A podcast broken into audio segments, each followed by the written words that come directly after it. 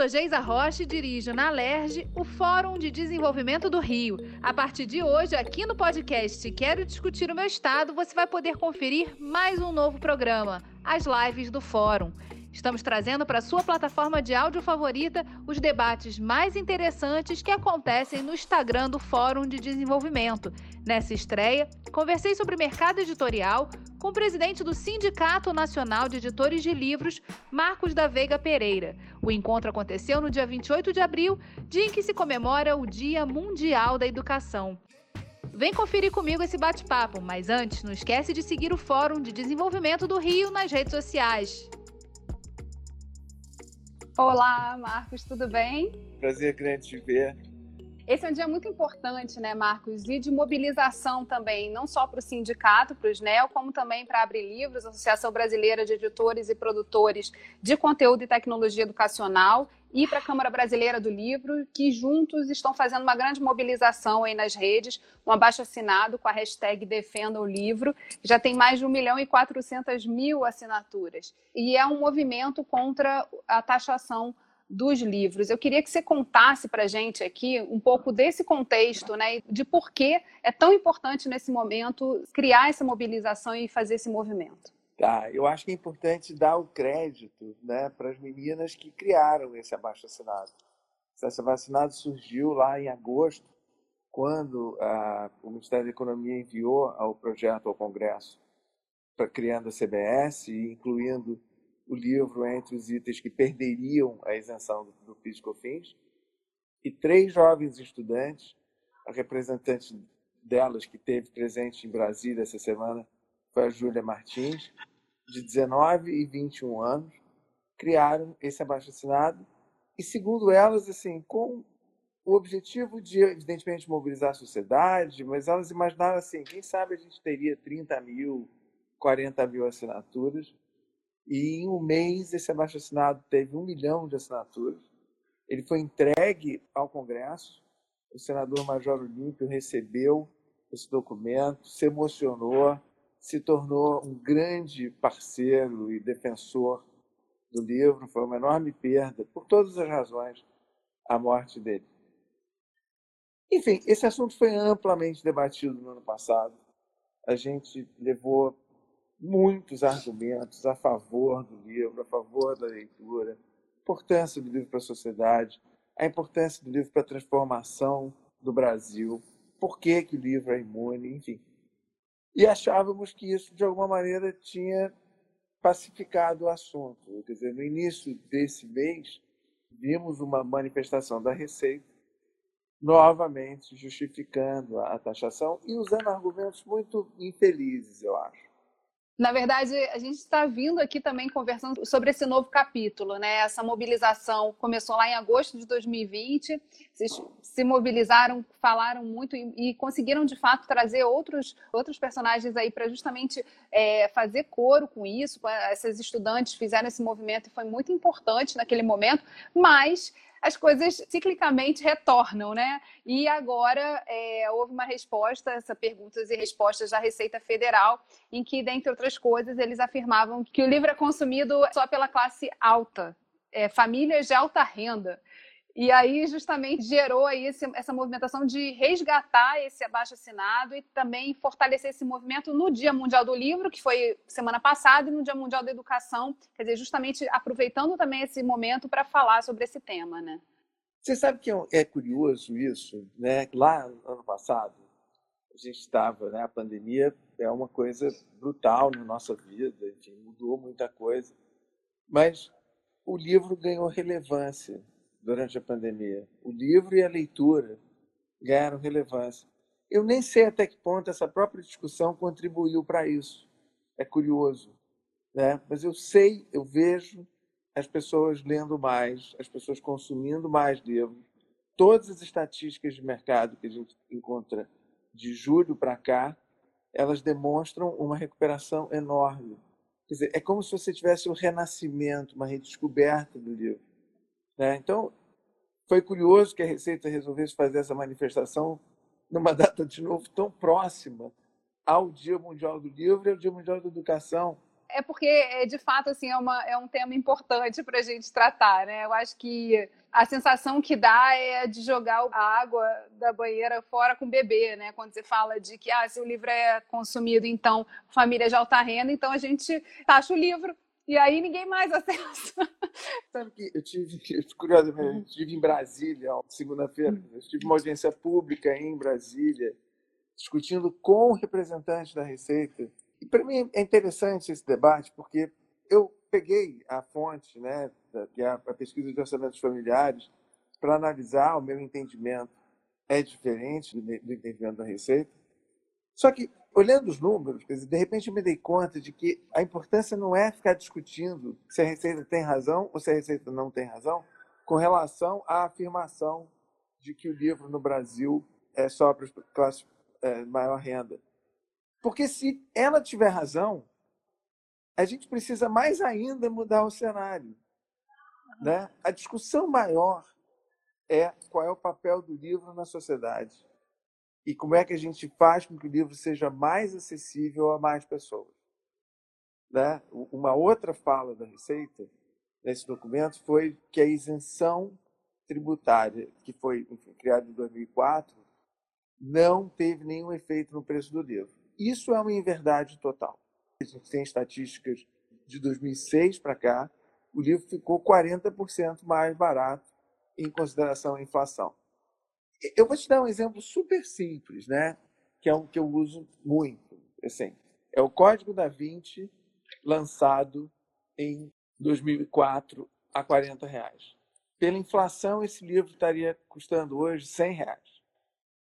E esse livro custa 60. Quer dizer, é claro que eu estou dando exemplos, mas as estatísticas demonstram isso. E essa acessibilidade, essa diminuição do preço, de 2006 a 2011, gente, fez crescer 40% o consumo de livros. Naquele período de crescimento econômico brasileiro, foram quase 90 milhões de livros a mais consumidos pelos brasileiros. São dados muito importantes, até porque puxando essa questão da pandemia, né? Eu lembro que a gente conversou no passado Fizemos também um programa Rio em Foco sobre essa questão da leitura e era claro ali que a pandemia ajudou, elevou também o número de leitores. Eu acho que o fato das pessoas ficarem mais em casa, quebrarem alguns preconceitos com a compra online, né, que ajudou a alavancar também essas vendas. E, de fato, assim, eu acho que a temática e o foco da discussão aqui, né, a gente tem aí um tempo para conversar, é justamente assim, o que fazer para que mais pessoas leiam, né? Então, assim, quais são as, as barreiras hoje? O que a gente precisa fazer para que os livros cheguem a mais pessoas. É, a gente sabe que tem inúmeros movimentos, mas a gente tem um número muito deficiente de bibliotecas, por exemplo, que gerariam acesso, principalmente de crianças, né, de mais pessoas aos livros. A gente tem um monte de entraves. Então, assim, eu acho que vale a pena também trazer essa temática e, e debater de uma maneira mais ampla isso, né? Não é uma questão só econômica, como diriam alguns amigos, assim, não é, não é só a economia que está batendo aí, mas eu acho também que é um olhar sobre que você traz aqui a importância, né? Por que, que a gente precisa defender os livros? Olha, eu, assim, no meu papel como presidente do sindicato, né, eu voltei a a Brasília. Eu, como empresário, como editor, a gente não vende muito para o governo, então eu ia muito pouco a Brasília. Tornando presidente, eu passei a ter que ir mais. Uhum. E, quer dizer, além do parlamento, eu sempre, assim, conversar com o Ministério da Educação e o então Ministério da Cultura, né? Ministério da Educação tem um programa, tem o maior programa de aquisição de livro didático do mundo, é, e agora incluindo livros de literatura também. A minha discussão com o Ministério da Educação sempre foi como é que a gente inseria a leitura na sala de aula. Porque, claro, o livro didático ele tem o seu papel dentro do, de toda a didática dos professores, cumprimento de currículo e tal. Mas a leitura, né, a compreensão, o prazer, eu tenho certeza absoluta que ele vai ter que começar na escola. A gente não tem uma família leitora brasileira. Então a gente precisa criar o hábito de leitura na escola. E dando para a criança né, o livro que ela quer ler. Então, foi muito bacana, eu gosto muito. O Ministério da Educação fez um programa de livro didático, de de literatura, desculpa, que inclui a escolha do professor que inclui a escolha do aluno, deixou de ser uma escolha de acadêmicos, de notáveis, passou a ser a escolha da população. Outra coisa importante, passou a dar os livros para os alunos levarem para casa. Essa coisa do pertencimento, né? Agora, também tem a biblioteca. E uma outra discussão, né? Geisa, se lembra, assim, você na escola, você está de castigo, para onde é que você é mandado? Biblioteca. Para a biblioteca. Então, olha que associação bacana que a gente uhum. criou né, com os alunos. Quer dizer, biblioteca é lugar de castigo. Né? Não, biblioteca deveria ser lugar de prazer. E aí eu vou um pouco para as discussões com o Ministério da Cultura e hoje Secretaria de Cultura. Pega o exemplo das bibliotecas Parque no Rio de Janeiro, que foi assim um, um projeto lindo que não, como várias coisas no Brasil, não deram continuidade. É o que você acabou de falar, era um programa de família. Era um programa onde pais, mães, crianças, onde você tinha monitores, onde você tinha contadores de história, onde você tinha várias mídias, um espaço agradável, bonito, confortável. É... Então, é, é isso que a gente precisa. Tem uma questão importante também aí, né? A gente tem, agora por conta da pandemia, esse calendário foi totalmente alterado, mas as próprias bienais do, do, do, livro também são eventos que mobilizam pra caramba, né? Você vê milhares de pessoas indo lá para consumir, para encontrar com os autores, para fazer todo aquele movimento. É lindo assistir. Você vê que existe interesse. Então não é uma coisa é, tão destacada, né? Não é o que a gente é, é o que a gente precisa trabalhar em ter mais, né? E conseguir viabilizar esse acesso e esse contato com a magia, com que o livro traz também, né? De repertório, de informação para que a gente possa ter uma população mais educada, né? A contribuição é fundamental, né? E aí a gente está falando no Dia Mundial da Educação, acho que essa conexão ela começa na escola, mas ela tem continuidade também nessa relação em que toda a família pode consumir junto o livro, né? E, e mostrar a importância dele, valorizar, fazer esse movimento de valorização. Maravilhoso você falar isso. Eu vou começar essa, essa resposta falando assim de um aspecto que é a livraria, o papel da livraria nisso, né? Que a gente falou no papel do Estado, né? Agora vamos pensar no papel da sociedade. Tem muito pouca livraria e, e infelizmente, nos últimos três anos, teve um, um, um fechamento de livrarias sem precedente. A livraria também precisa ser um espaço acolhedor. A livraria não pode ser um espaço intimidador. Você olha e diz, oh, meu Deus, aquele pessoal ali é muito culto. Você tem que ser um lugar que você vira e diga, não, isso aqui é para todo mundo também tem livro de todo tipo, tem livro de todos os gêneros, né? Isso é uma conversa que eu tenho assim estressado com os livreiros. Nessa reconstrução de mundo, a gente tem uma oportunidade de fazer diferente, e esse fazer diferente é ser mais inclusivo, né? É ser mais acolhedor, é promover eventos permanentemente. Né? A Bienal é uma festa. Bienal, quem gosta, quem vai, e ver a diversidade né, de, de público, a diversidade de livros. A livraria também tem esse aspecto. A livraria também pode ser esse lugar. Né? Quantas vezes você diz, a livraria tem um cheiro diferente.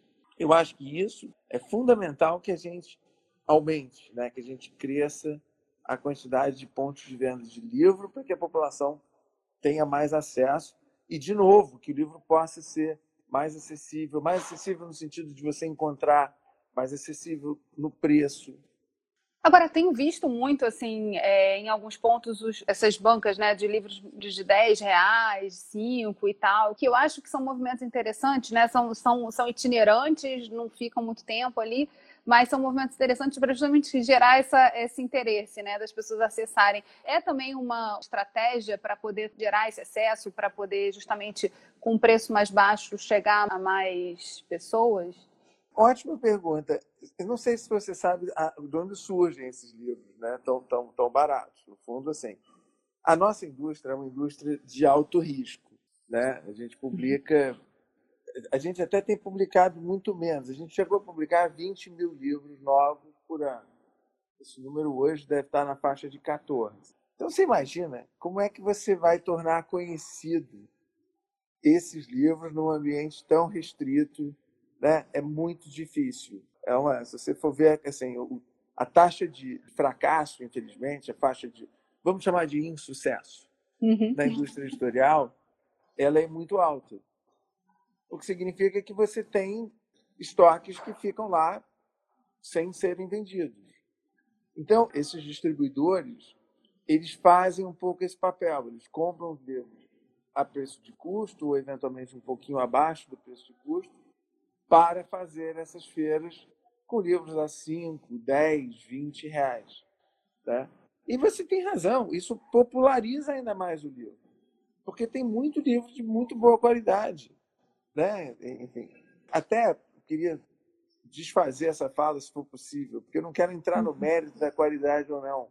Né? Acho que todo livro tem o seu valor, todo livro tem a sua qualidade se ele estiver em, em bom estado. Né? Eu acho que o livro que não tem qualidade é aquele livro que tem página rasgada. Aí a gente que está mofado, enfim, aí não, aí a gente tem que descartar.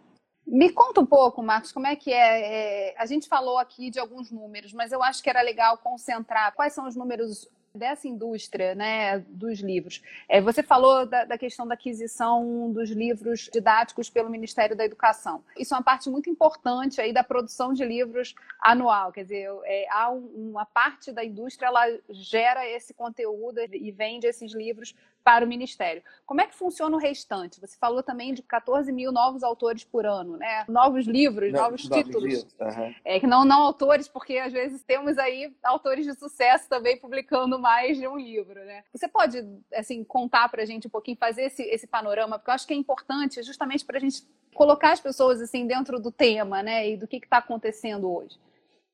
Claro. Como é que a gente normalmente divide, organiza a produção editorial no Brasil? A gente divide em quatro grandes categorias. Então, você tem o livro didático, e o livro didático vai ser aquele livro da educação básica, né? até o ensino médio, da educação infantil até o ensino médio. Essa categoria, não sei se você sabe, 90, é, não sei se é 92, enfim, 90 e poucos por cento dos alunos brasileiros frequentam a escola pública né? somente em torno, digamos, 10% a escola privada. Então, essa indústria, quer dizer, o governo atende toda a escola pública e a escola privada, ela é atendida pelos livros, normalmente, ou até por programas de por sistema de ensino hoje em dia. Isso é metade do mercado. Depois você tem o livro técnico-científico, é o livro jurídico, é o livro de medicina, é o livro de informática, de direito, que é o, o livro de profissionais. Essa é uma parcela também importante. Né? Depois você tem o que a gente chama das obras gerais, onde Companhia das Letras, Sextante, Record, Intrínseca, são os livros de ficção, são os livros de biografias, são os ensaios, é, são os livros de autoajuda, os livros infantis, né? se uhum. colocam aí.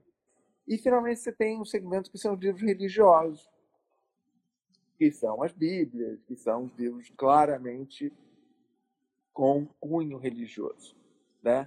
Uhum. É, então, o livro religioso, por exemplo, como o Brasil é um Estado laico, ele não tem nenhuma aquisição, não tem nenhuma participação aí.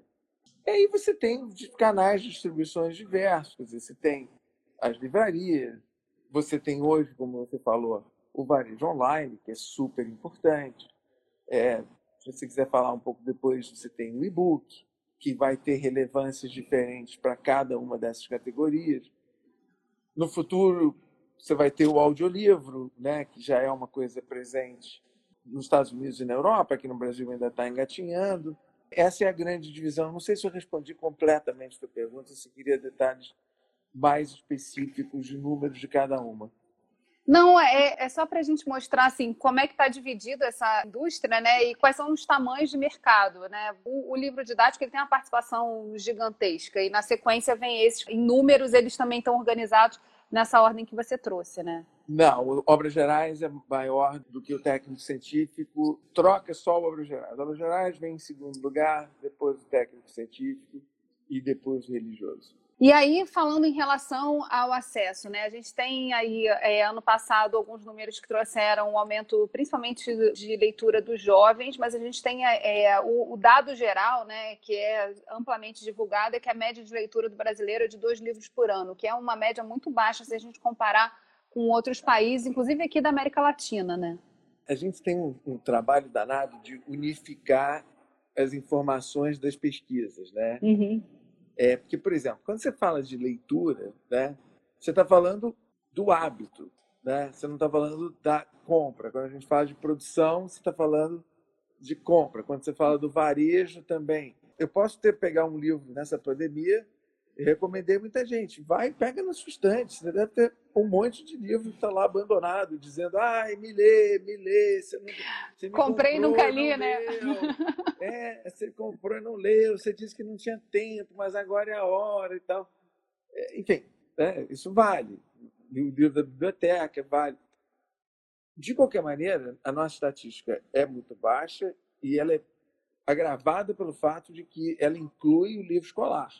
Então, assim, todos os jovens que têm que ler, sei lá, quatro livros por ano na escola estão incluídos nessa amostragem, né? Eu acho que a gente hoje tem passada essa oportunidade, né, que a gente viveu de crescimento, né, do, do hábito de leitura. Eu acho que agora a gente tem responsabilidade.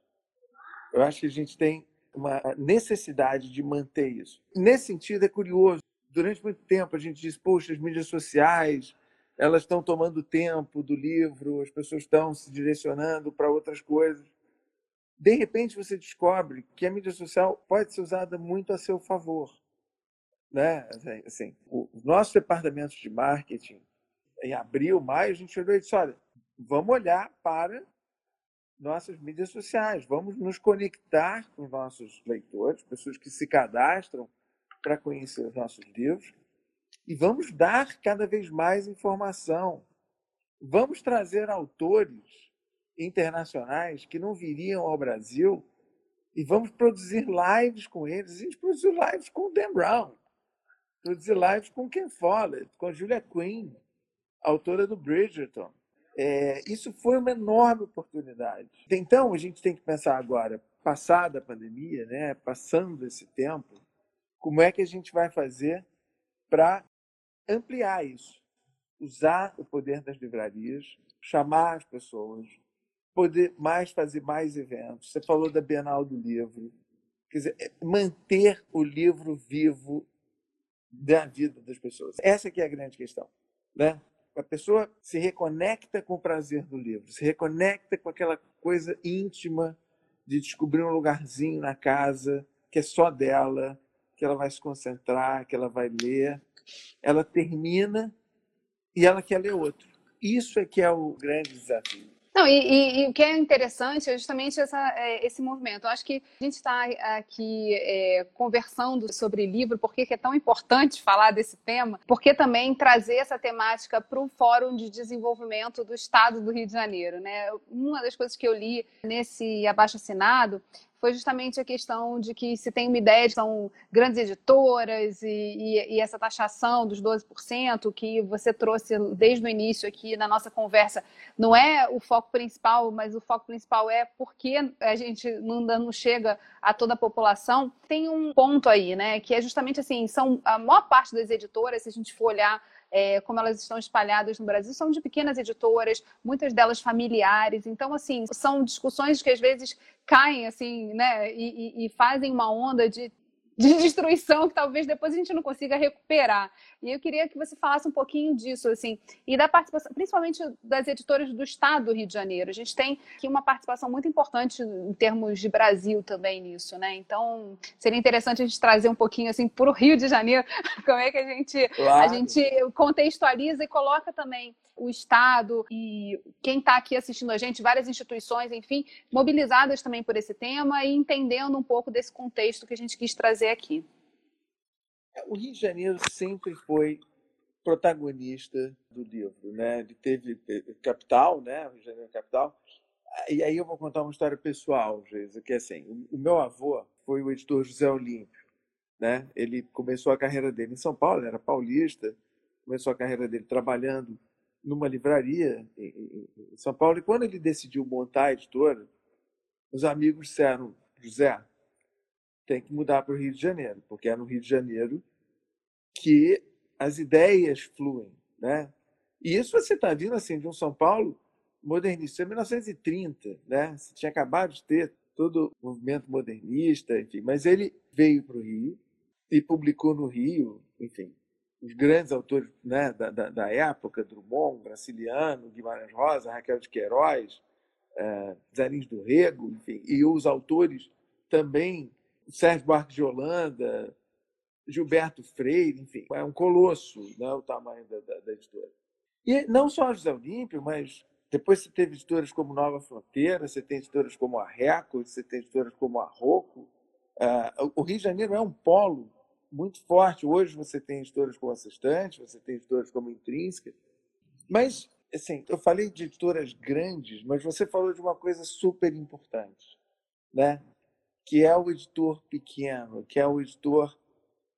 Editor é, é uma coisa linda, Geisa, porque é um, é um desejo que nasce no peito, sabe? Assim, o que você quer fazer? Eu quero publicar livro. Em geral, as famílias dizem: ah, não, meu filho, vai fazer alguma coisa assim mais útil, vai fazer uma coisa assim que, que te dê uma carreira, né? que você vai poder. É... Mas o amor é maior do que isso. Né? Eu, eu sou engenheiro de formação, mas comecei a trabalhar com meu pai na editora Salamandra e absolutamente me apaixonei por esse trabalho. E é um trabalho que congrega um número de profissionais cada vez maior uma coisa bacana, Geisa, e aí pensando na ideia do Fórum de Desenvolvimento e pensando assim no legado que eu espero passar nessa minha gestão à frente do sindicato, é exatamente a profissionalização da nossa profissão. Eu acho que é uma profissão linda, é uma profissão que exige paixão, mas como qualquer empreendimento, ele exige profissionalismo. Tem que saber fazer conta, tem que pagar os impostos, tem que empregar bem as pessoas, tem que criar times. Então, isso eu acho que vai ser uma, é a grande revolução. Né? Eu acho que pessoas como eu, que são donos de empresa, vão ser cada vez mais raros na nossa indústria. A gente vai começar a ter empresas de profissionais, né? que você vai estar entrevistando aqui um grande editor, enfim essa questão da profissionalização é um ponto interessante, né? E principalmente a quantidade de profissionais também que acabam é, sendo agregados em torno do livro. É interessante falar isso, assim, porque com as tecnologias, né, com a entrada forte aí é, do virtual, os hábitos vão mudar. A gente falou do e-book, eu queria que você voltasse um pouquinho a falar do e-book e também do audiolivro, que é o que já, tá, já é tendência é, no exterior, mas que aqui é, é, pouco. Só que o audiolivro ele tem um fator aí muito interessante que talvez seja pouco considerado, que é justamente a questão da acessibilidade, né? A possibilidade das pessoas que têm baixa visão, que têm dificuldade às vezes de ler o livro, conseguir escutar e poder estar dentro dessa obra. Então, queria que você falasse só desses dois pontos aí para a gente poder caminhar para o nosso nossa conclusão, nosso encerramento aqui. Bom, Geisa, eu assim, eu, eu acho que o e-book, vou diferenciar o audiolivro do e-book. Porque o e-book é a mesma forma de decodificação do livro, né? Ele só tem a facilidade do acesso. Você tem acesso ao e-book com muita rapidez. E a produção do e-book é muito fácil de fazer. A não ser que você tenha um e-book, um livro ilustrado, enfim, mas o livro de texto, praticamente o mesmo arquivo que você manda para a gráfica imprimir, é o arquivo que vai ser distribuído para ser lido aqui nessa telinha, por exemplo. Eu acho que, sim, claro que os puristas, né, as pessoas que gostam do cheiro, as pessoas que gostam do tato, essa experiência é única. Mas a experiência de leitura em si é praticamente idêntica. Até algumas pessoas começam a ter problema de vista, pelo menos no e-book você consegue aumentar a letra, né? que é uma coisa curiosa.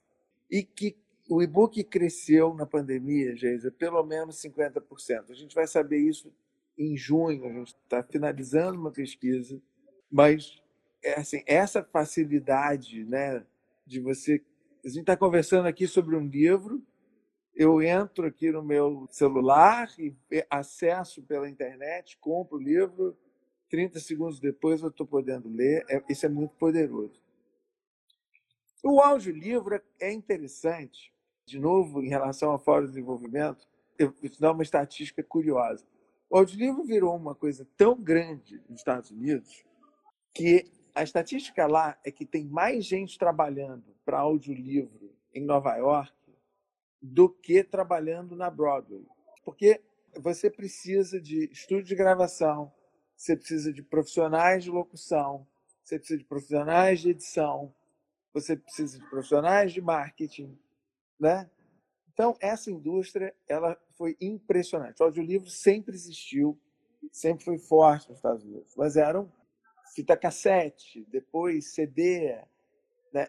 Esse instrumento aqui é uma revolução total, né? Porque você coloca um audiolivro aqui e vê imediatamente. Você levantou um outro ponto importante, que é a função da acessibilidade que o audiolivro tem para as pessoas com deficiência visual. Isso é enorme. E isso foi um enorme ganho, né? da gente poder atender essa população que tinha uma dificuldade muito grande na produção do livro em braille, que era, era a maneira tradicional de oferecer eh, livro para pessoas com deficiência. E a gente está falando também de movimentar uma indústria criativa, né? da economia criativa que envolve cultura, envolve a própria produção audiovisual, que o Rio também é uma base importante aí no Brasil. Então, assim, é, é um, um, caminho que talvez, assim, atrapalhado pela pandemia, ele esteja caminhando um pouco mais lento, mas é um caminho interessante de se pensar para o futuro, né? Sem dúvida. Ainda é incipiente, mas você, eu diria assim, os movimentos que eu vejo de grandes eh, empresas querendo investir no Brasil em audiolivro me informa que nos próximos cinco anos a gente vai ter uma oportunidade enorme para profissionais dessa área. E são profissionais diferentes né, do livro tradicional. Quer dizer, a gente. Você imagina o seguinte, Geisa, o revisor de audiolivro, como é que ele é? né? Você tem que ouvir a gravação lendo o livro ao mesmo tempo para ver se o locutor leu direito. É, assim, é, é um exemplo de um profissional que hoje não existe. Edição, equalização de som, né? enfim, efeitos especiais. Tem muita coisa para ser feita. Eu acho que é interessante, né, é, Marcos, a gente ir caminhando já para a conclusão da nossa conversa, falando do novo mundo, do que está se descortinando aí, e também das potencialidades que a gente tem. Num evento que a gente fez aqui no fórum, há uns dois anos, que a gente convidou um professor que faz análise de cenários, ele dizia que, dentre as profissões que não acabariam, a do professor estava incluída. É, sim, o professor nesse novo mundo ele tem que adquirir competências. A gente viu aí o que foi o processo no ano passado, né, das competências digitais, de, de conversa, de trabalhar no virtual. Mas a, o papel do professor é muito importante e vai continuar sendo aí nos próximos 100 anos. E, enfim, eu acho que não acaba. E o papel do livro também quando você fala, inclusive como, como dinamizador da economia, né? A gente, quando fala do livro e do audiolivro e desse potencial de mobilização que ele pode gerar de, em termos econômicos, eu acho que a gente também descortina aí é, várias outras competências que vão ser absorvidas e que provavelmente vão fazer parte desse mundo do editor, né? Das empresas e de quem trabalha hoje com, com livro físico, né? E, e que vão assistir essa transição. Olha, eu adoro o que você falou pelo seguinte. Eu acho que o professor, ele é um, assim, tem um papel tão fundamental na, na, na revolução do livro. E, e, acho que tem muito pouco investimento no professor, inclusive no professor especialista, que leve esse. Às vezes a diferença que faz você ter um professor que te apresenta Jorge Amado, que te apresenta, sabe? Que te apresenta Machado, que é tão difícil quando você tem 15, 16 anos, sabe? Mas que ao mesmo tempo que vire e diga, mas olha, qualquer livro que você leia é muito bom, né? Que cria nas salas de aula é, debate, né?